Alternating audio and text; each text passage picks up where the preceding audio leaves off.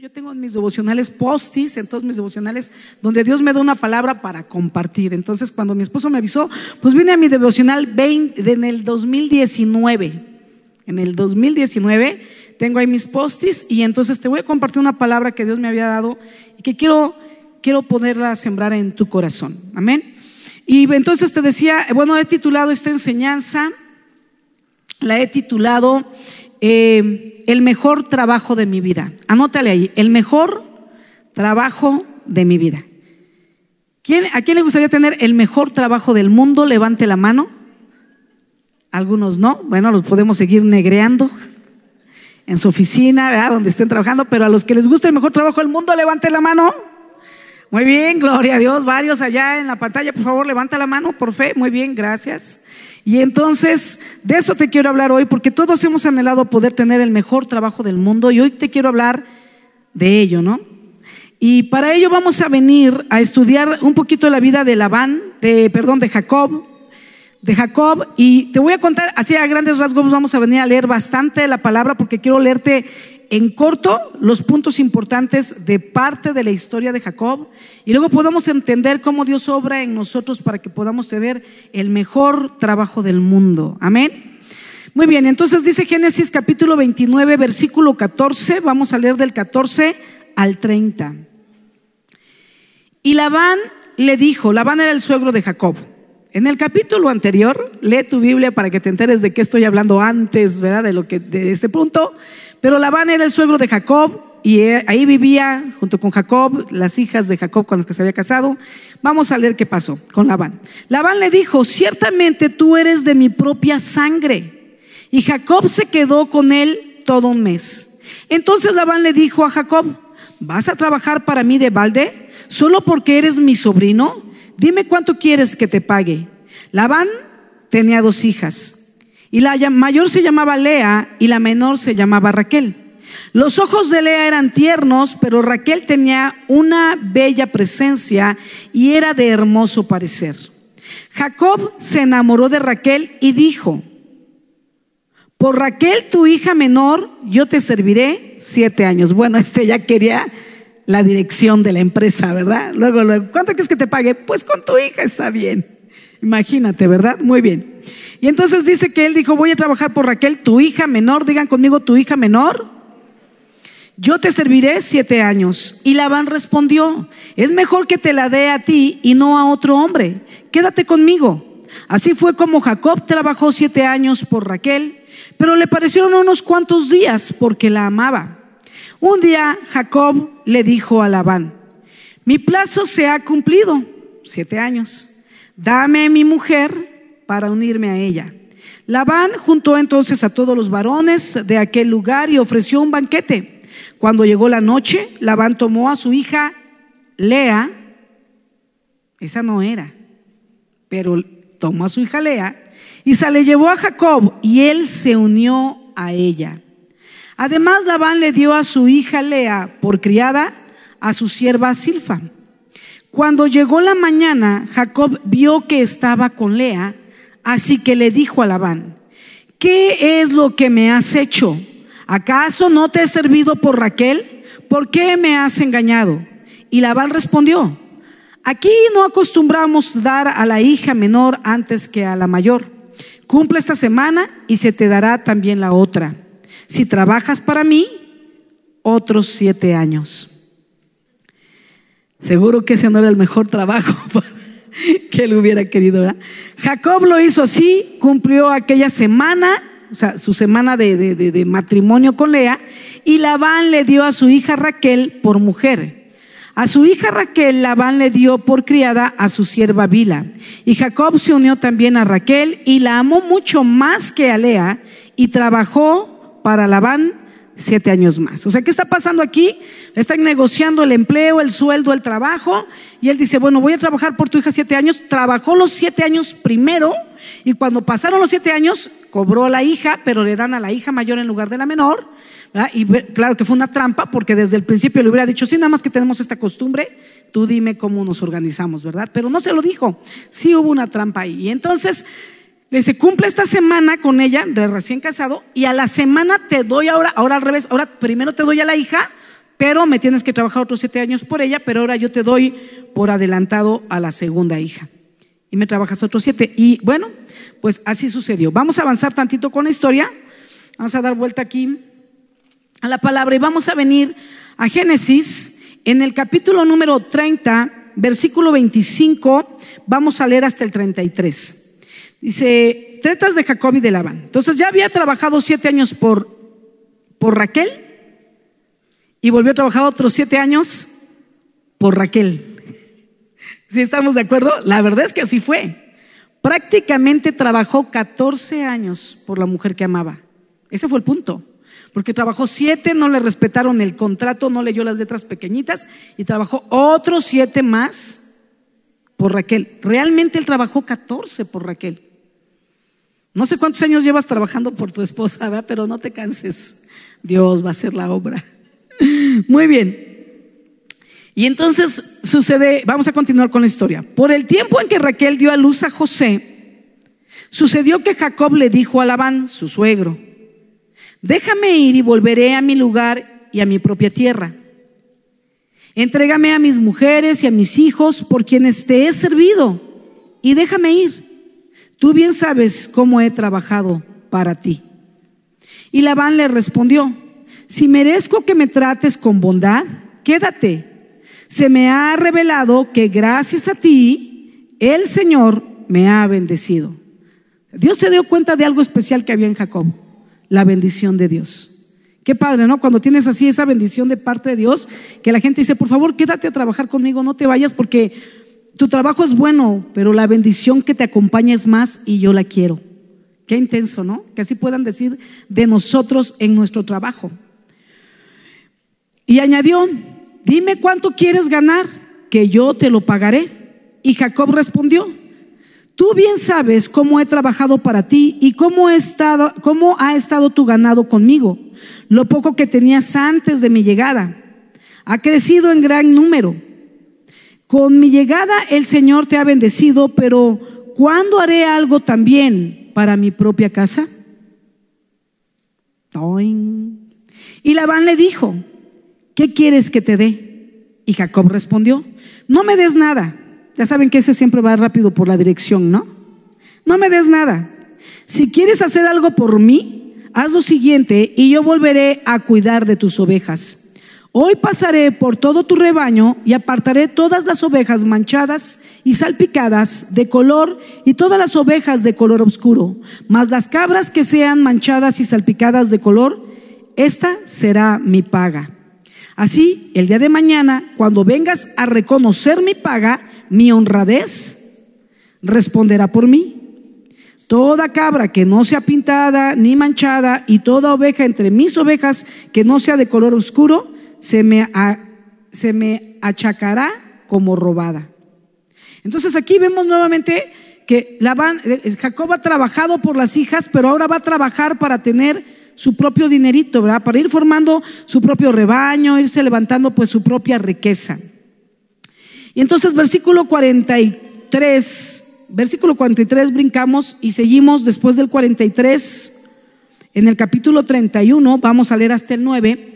Fue así como este varón llegó a ser muy rico y tuvo muchas ovejas y siervas y siervos, además de camellos y asnos. Claro que así como Labán tenía sus pequeñas cláusulas en letras pequeñas en cuanto a entregar a las hijas, también Jacob tuvo sus cláusulas pequeñas en cuanto al trabajo con los animalitos y su paga. Y bueno, me tuve que brincar esa parte, pero puedes leer los versículos que me voy brincando para que sepas cómo es que, pues, cuando Labán decía, las pintadas son tuyas, todas salían pintadas. Ahora las, las rayadas son tuyas, ahora salían las mejores y las más fuertes eran las rayadas. Las lisas son tuyas, ahora cuando Jacob le cambiaba la, la paga, las mejores eran las que, las que Labán determinaba que fueran para Jacob, ¿no?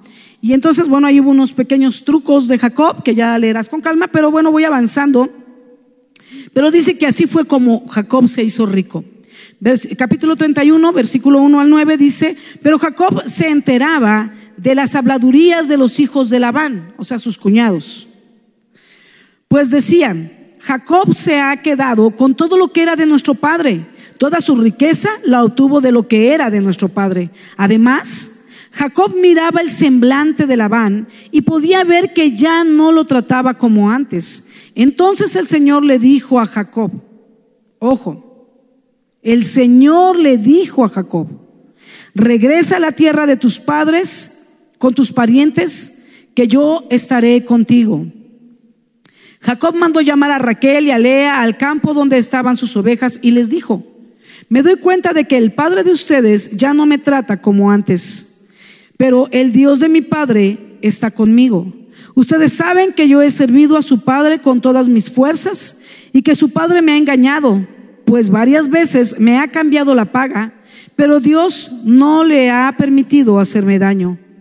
Si él decía, te voy a pagar con los pintados, entonces todas las ovejas parían corderos pintados. Y si decía, te voy a pagar con los listados, entonces todas las ovejas parían corderos listados. Así Dios le quitó al padre de ustedes el ganado y me lo dio a mí.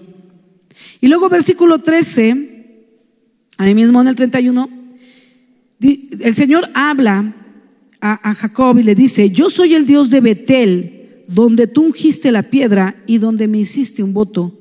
Levántate ahora y sal de esta tierra y regresa a tu tierra natal. Y aquí, o sea, miren, seis años trabajó con el rebaño ya con un pago.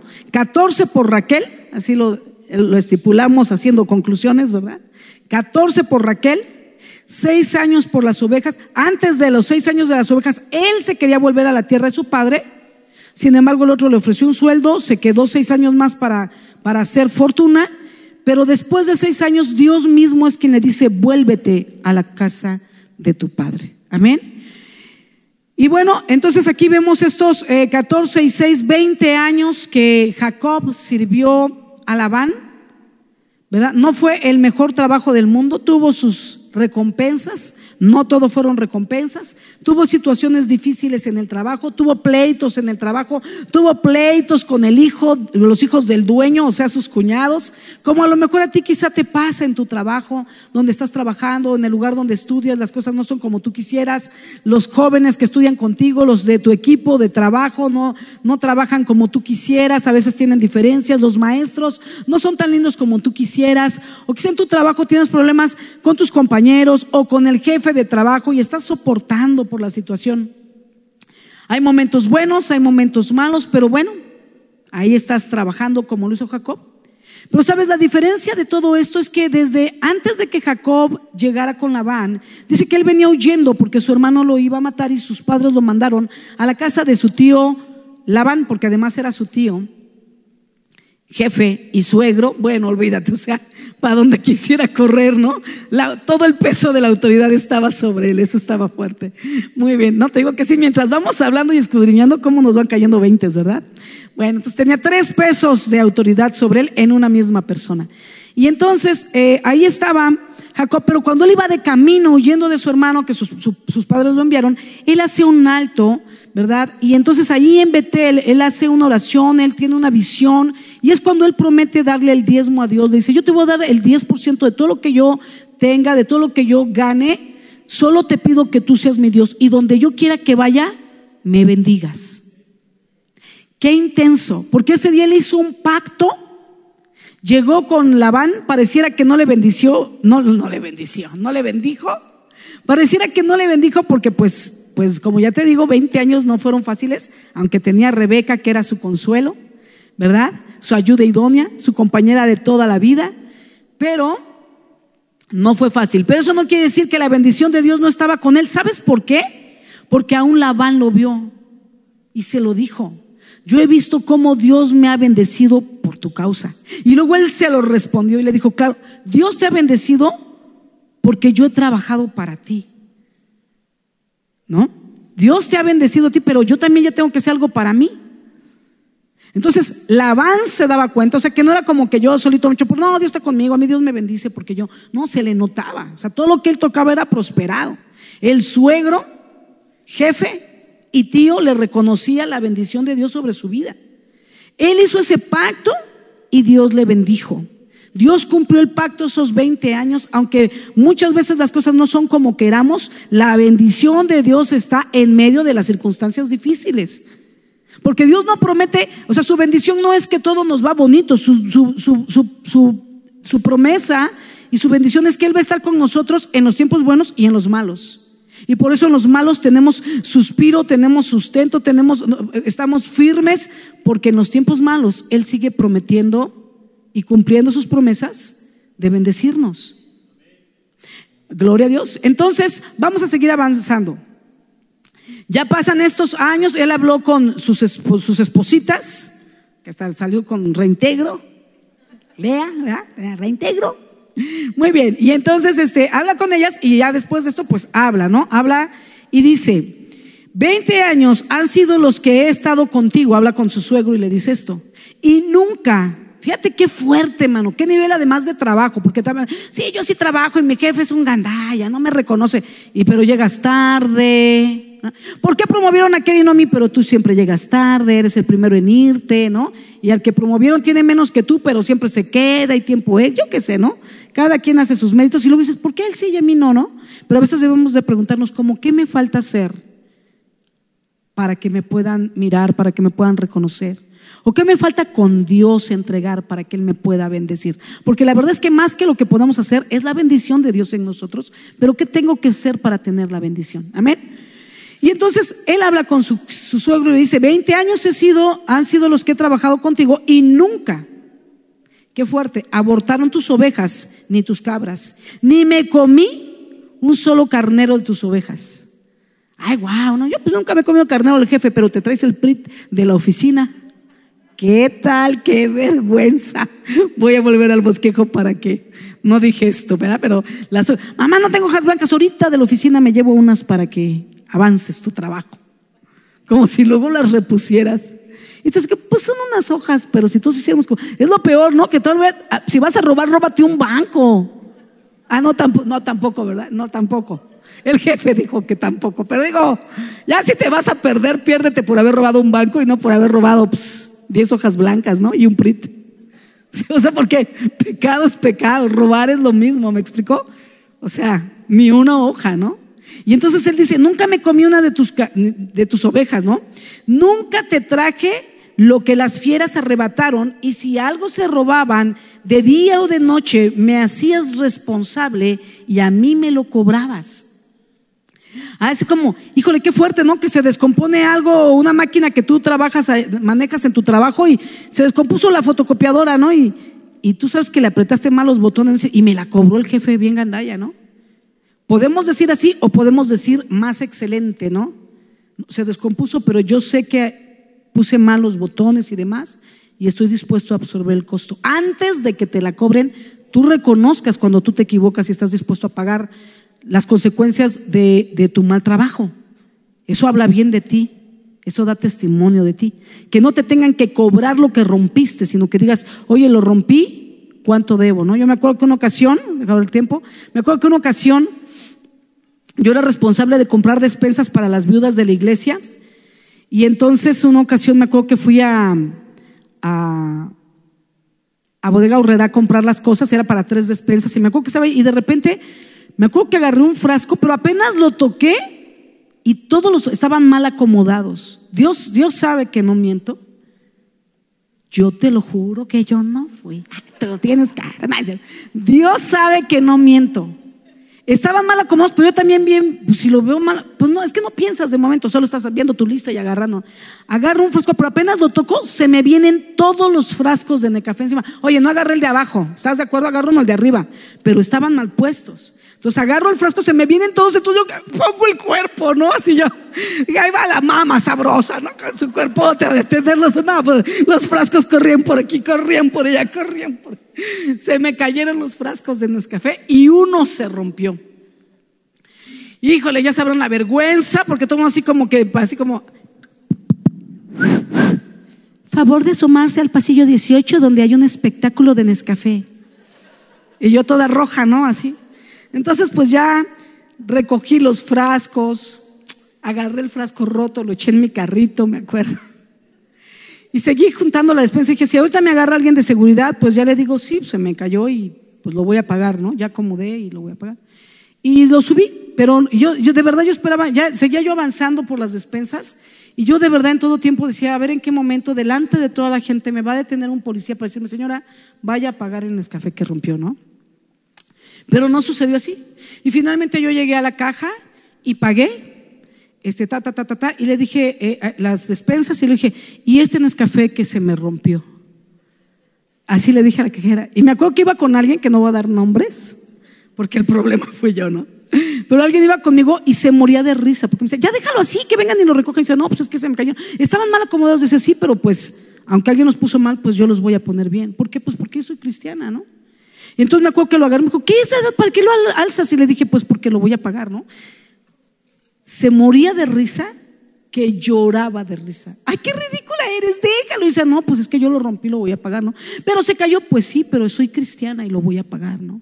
Y me acuerdo que llegué a la caja, le dije, y este, ¿no?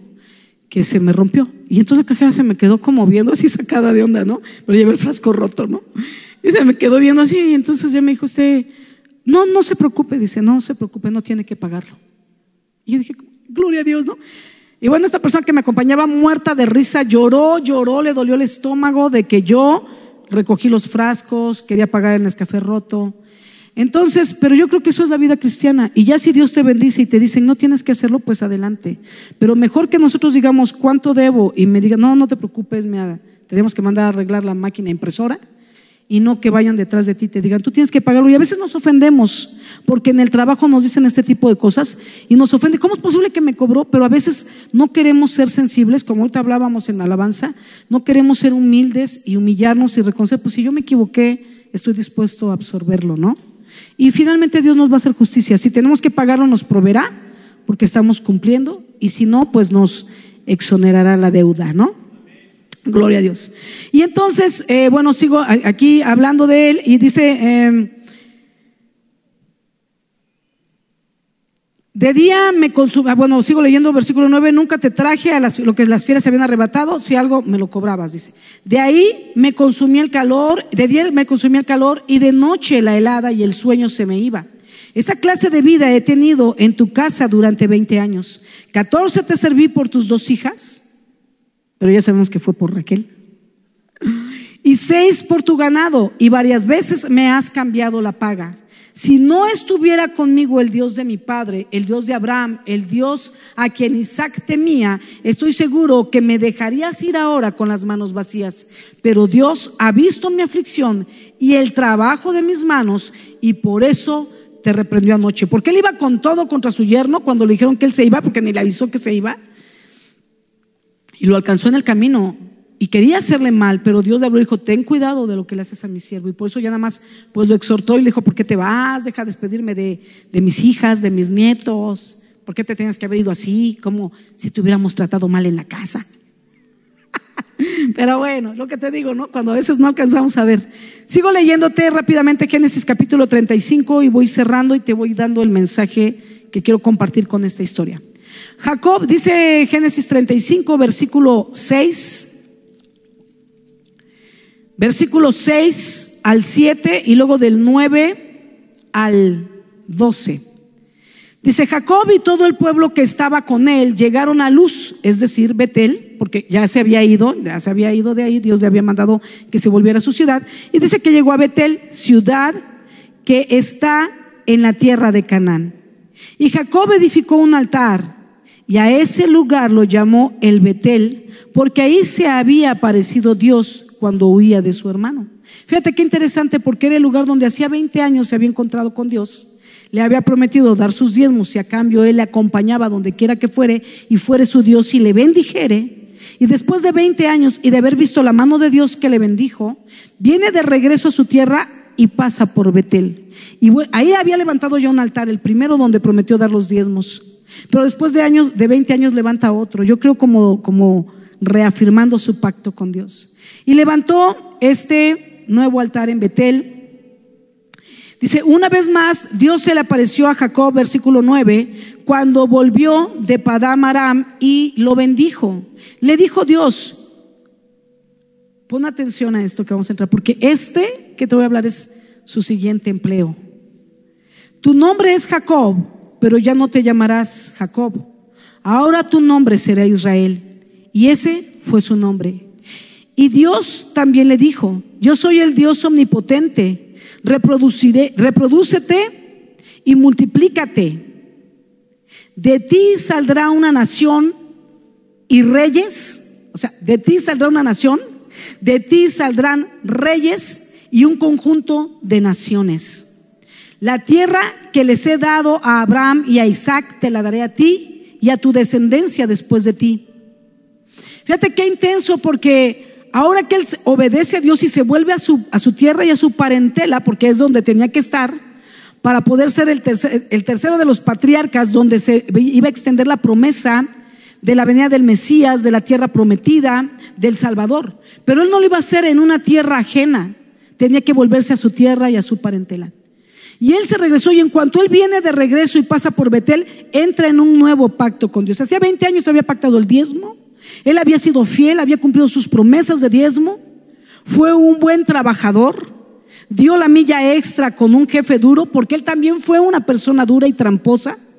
Y Dios usó a su propio tío, jefe y suegro para tratar con su vida, pero él se dejó tratar por Dios. Al punto después de 20 años donde Dios lo llevó a quebrarlo, donde le quebró la patita y viene más adelante cuando tú lo lees, literal le tocó el, el, muslo, lo descoyuntó y habló con él, pero entró en un pacto con él y a partir de ese momento, a partir de ese momento Dios sanó heridas desde su niñez y del pasado que le habían hecho ser un tramposo y un mentiroso. A partir de ese momento lo vuelve a confirmar como Israel, la nación santa, y que de él vendría esta nación, el pueblo de Israel, a través del cual vendría el Mesías. Y sabes, aquí Dios le está dando las indicaciones de su nuevo empleo y es reprodúcete y multiplícate. Y yo creo que no era nada más tener hijos por tenerlos, pero había un compromiso de instruirlos en el camino de Dios porque cada uno de esos hijos iba a ser parte del pueblo de Israel que tenían que cargar con la visión de parte de Dios de ser una nación santa a través de la cual vendría el Mesías. Una nación que solamente adorara al Señor. Y sabes, eh, el llamado de, de, Jacob era formar una gran nación, una gran familia, primeramente. O sea, el llamado, mira, mira qué trabajo le da el Señor ahora. Era formar una familia, pero en el nombre del Señor, embestida por la unción de Dios. Y luego de esa familia saldría un pueblo. Y ese pueblo también tendría que seguir siendo formado por los principios y los estatutos de Dios. Y Dios se encargaría entonces de convertir ese pueblo en una gran nación.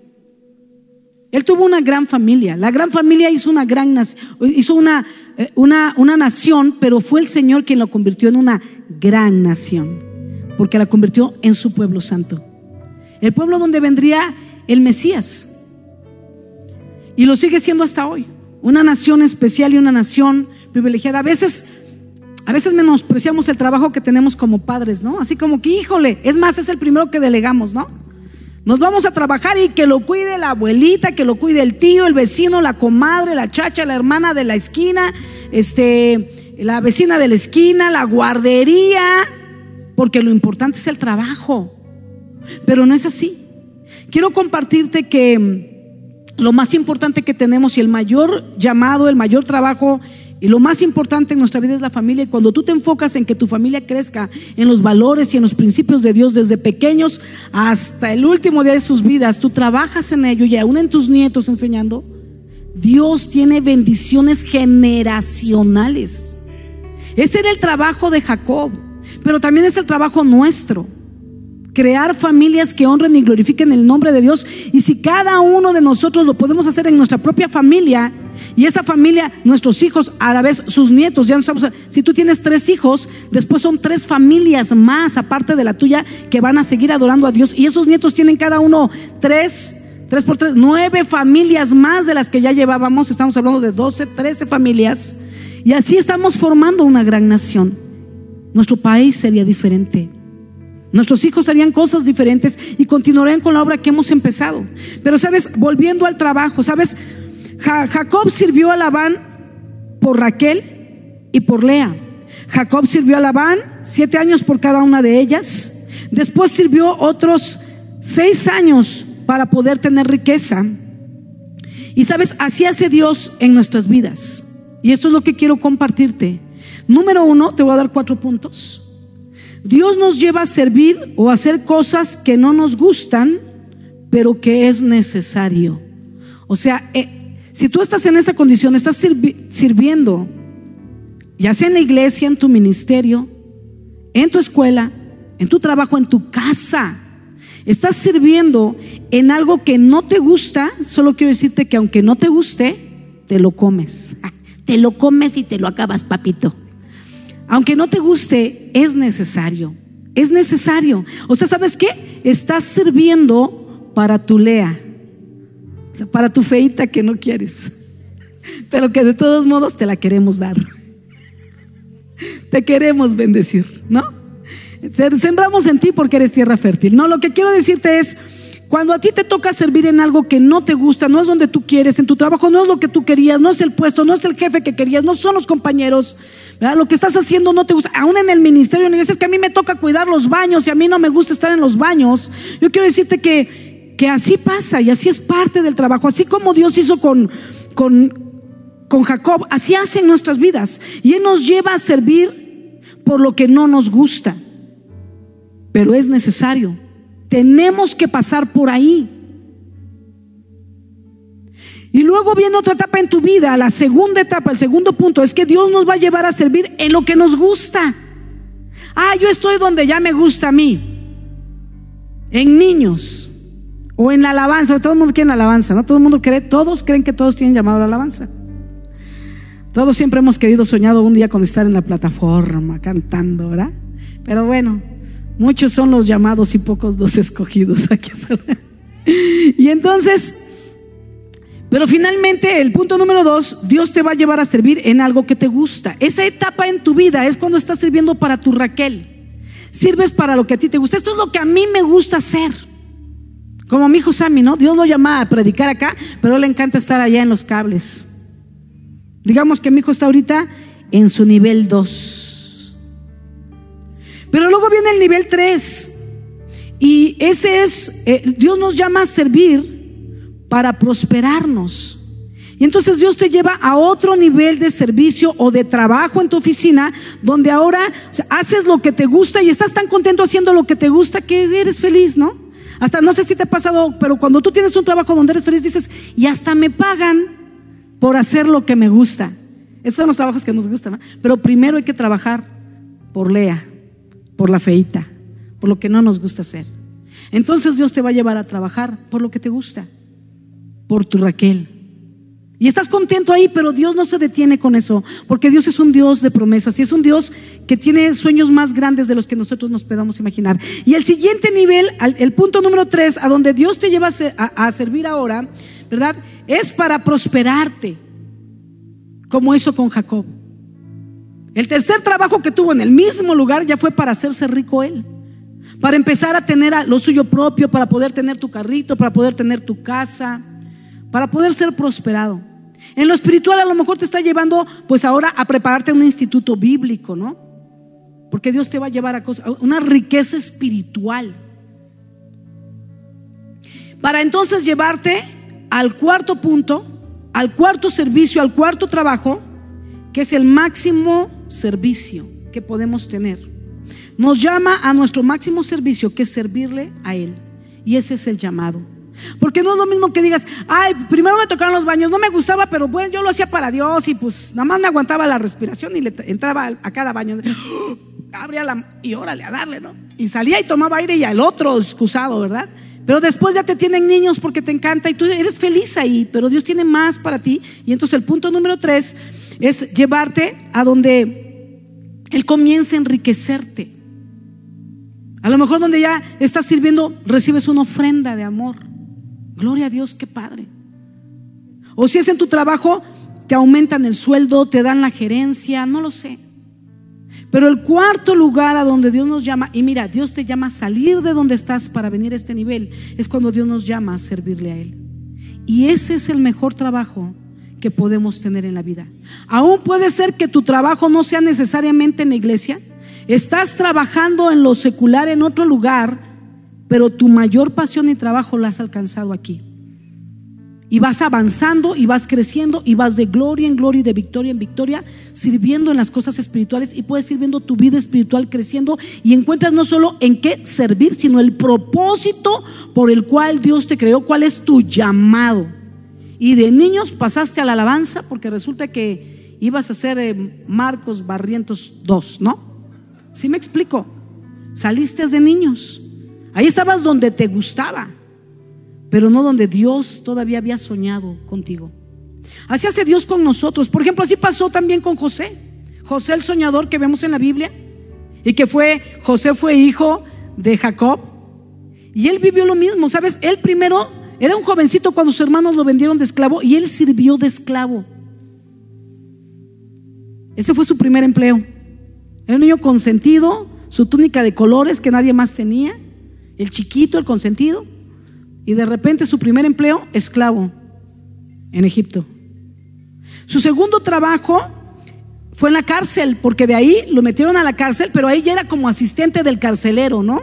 Y ya como que ya no era como que esclavo, pero ya era como carcelero, ¿no? Como asistente. Y ahí, y además, luego viene el punto donde hacía en ese, en ese lugar, Primero está sirviendo como, como esclavo, es, su servicio el que no le gusta, ¿verdad? Pero lo hizo con mucha diligencia, al punto que igual Potifar veía cómo la mano de Dios estaba sobre él y bendecía y prosperaba todo lo que hacía y le bendecía.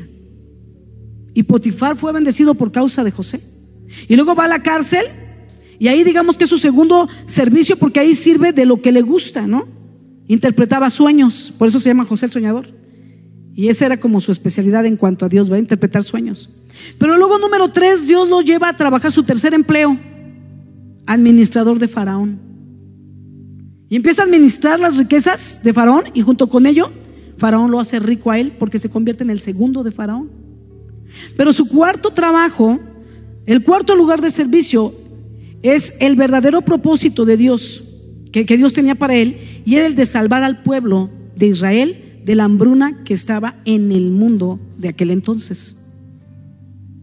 Y ese era el máximo servicio, el propósito por el cual José había sido creado, el propósito por el cual tuvo que ser vendido como esclavo, si no ni siquiera hubiera llegado ahí, ni hubiera rescatado a Egipto, ni hubiera rescatado a su nación de la miseria que venía de la hambruna. Quizá no nos guste trabajar para una lea. Ay, ¿por qué siete años para la fea, no? Nada más tenía ojitos delicados. Unos dicen que ojitos delicados es como, pues nada más eso alcanzó a tener, ¿no? Pero otros dicen que a lo mejor tenía una enfermedad en los ojos y de lo demás era guapa, ¿no? Yo me quedo con que era de ojitos delicados, ¿no? O sea, tenía bonitos ojos azules. Entonces, este, pero sabes, si él no hubiera trabajado, si él no se hubiera quedado esos siete años que, que él podía haber dicho, perdí siete años y me dieron a Lea que para qué me sirve, no la quiero para nada. Pero sabes, para cuando llegó al servicio número cuatro, al empleo número cuatro, Jacob, de cumplir el propósito de Dios y formar una gran nación, para eso requirió de Lea, de Raquel y de las siervas de cada una de ellas. De ahí salieron sus doce hijos, cada uno de ellos conformó una de las tribus del pueblo de Israel. Era necesario servir donde no nos gusta también. Así es que cuando tú estés trabajando, estudiando, sirviendo en la iglesia en algo que no te gusta, solo quiero que sepas que es parte del bendito propósito de Dios para tu vida y que ese lugar por donde pasaste haciendo el trabajo que no te gustó va a ser una parte importante, una herramienta importante de la cual vas a poder echar mano cuando estés en tu último trabajo, en el propósito por el cual Dios te permitió estar ahí. Amén. Te prometió, para el cual te formó. Pero era necesario formarte el carácter haciendo lo que no te gusta para cuando viene lo que te gusta, que es como un tiempo de, de, bendición y de refrigerio, pero luego viene el tiempo donde eres prosperado, porque viene la recompensa, pero luego es el tiempo glorioso, donde conoces el plan y propósito de Dios para tu vida, el por qué estabas en ese trabajo, ¿verdad? En, en, en esta iglesia, en esa escuela con ese maestro que no te gustaba, pero hay un propósito en medio de todo ello. Solo hay una persona que conozco que toda su vida, su trabajo, fue el mejor trabajo del mundo. Para él nada fue pérdida y fue Jesucristo. Cuando vino a esta tierra, él vino a servir a los demás y esa parte no fue pérdida. Él estaba feliz de ser ejemplo y modelo. Él vino a morir por nosotros y no le llama a eso su lea ni pérdida. Él no se vino a ser rico. Al contrario, Él vino a hacerse pobre y también fue ganancia.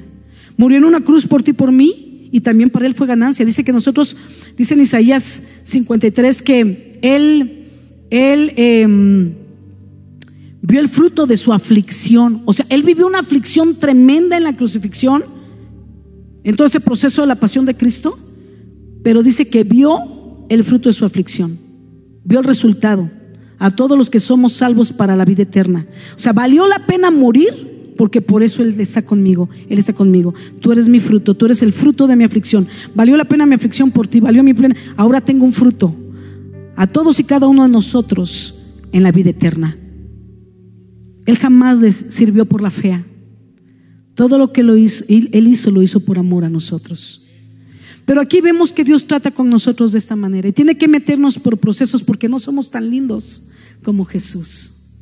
Así es que yo solo quiero animarte y terminar con eso hoy diciéndote, es importante que valoremos todos los lugares donde Dios nos pone a trabajar.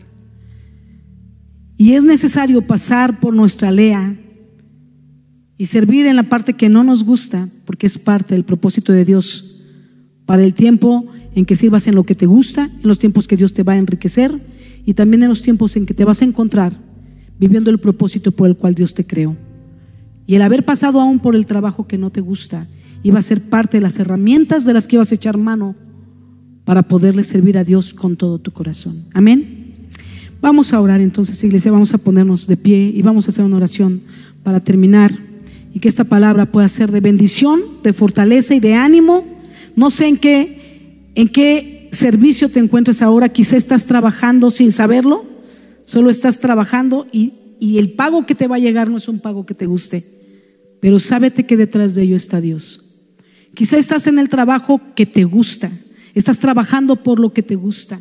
Quizá estás en el nivel donde estás trabajando y Dios te ha estado prosperando y te ha estado enriqueciendo ahora.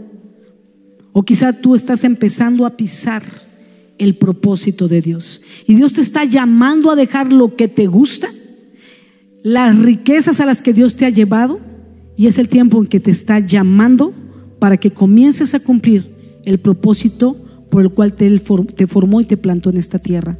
No sé cuál sea el nivel en el que estás, pero vamos a orar para que el nivel donde te encuentras lo hagas con excelencia, como Jacob, porque la bendición de Dios está contigo y con cada uno de nosotros.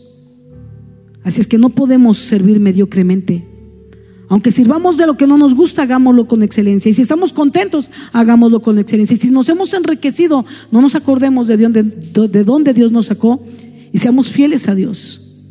Y si estás en el momento de tu llamado y Dios te está pidiendo soltar algo, no tengas temor, porque estás a punto de entrar al mejor trabajo de tu vida. Padre, te damos gracias en esta hora por este tiempo. En el nombre de Jesús te pedimos, Señor, que tú bendigas esta palabra. Que sea de bendición y ánimo a nuestras vidas, Señor, y que podamos ser hijos tuyos obedientes a ti. Hijos que podamos pactar contigo como lo hizo Jacob, Señor. Ser fieles a ti en todo, no solo en el diezmo, en todas las cosas, en obediencia a ti, de tal manera que donde quiera que trabajemos, en cualquiera de estas etapas en que nos encontremos en nuestro trabajo, lo que hagamos te glorifique a ti que la manera en que sirvamos y trabajemos, Señor, la gente pueda ver que somos diferentes y que tú estás con nosotros porque bendices el lugar y el trabajo donde estamos. Padre, gracias te damos por las oportunidades también que nos das de trabajar en las cosas que nos gustan. Y gracias por la prosperidad que has traído a aquellos, Señor, que están en su etapa de ser bendecidos económicamente. Gracias también por los que están recibiendo llamados ahora. Señor, bendíceles y que tu Espíritu Santo sea con ellos y les ayude a poder soltar, Señor, las riquezas del mundo, los trabajos cómodos y puedan ser obedientes a tu llamado, Señor. Que podamos, aun si no nos estás llamando a tiempo completo, pero que puedan soltar, Señor, los pecados, la falta de carácter para poder venir a un nuevo nivel de llamado y de servicio a ti, Señor. Padre, hoy nos rendimos delante de ti. Tú puedes, puedes ver nuestro corazón. A cada uno de nosotros, muéstranos, Señor, el trabajo en el que nos encontramos. Y si es tiempo de movernos al siguiente nivel, guíanos para hacerlo de la mejor manera, glorificándote a ti. Y mientras llegue ese momento de movernos, Señor, que podamos ser fieles en todo tiempo. Señor, yo declaro que esta palabra no vuelve vacía, sino que trae ánimo, esperanza, fortaleza y nos abre la visión de saber cómo operas y cómo trabajas en la vida de cada uno de nosotros, Señor, para que no reneguemos, Señor, de los tiempos que nos tocan vivir en cada etapa en la que nos encontramos, sino que podamos saber que detrás de todos los momentos buenos, malos, de prosperidad y de soltar, tú estás, Señor, con nosotros. Y que mientras, Señor, lo que hagamos, lo hagamos para ti, nos tomemos de tu mano, Señor, aun si tuviéramos que soltarlo todo, estaremos bien porque estamos en tu perfecta voluntad. En el nombre de Jesús. Amén y amén. Que el Señor les bendiga, iglesia. Bendiciones, hermanos.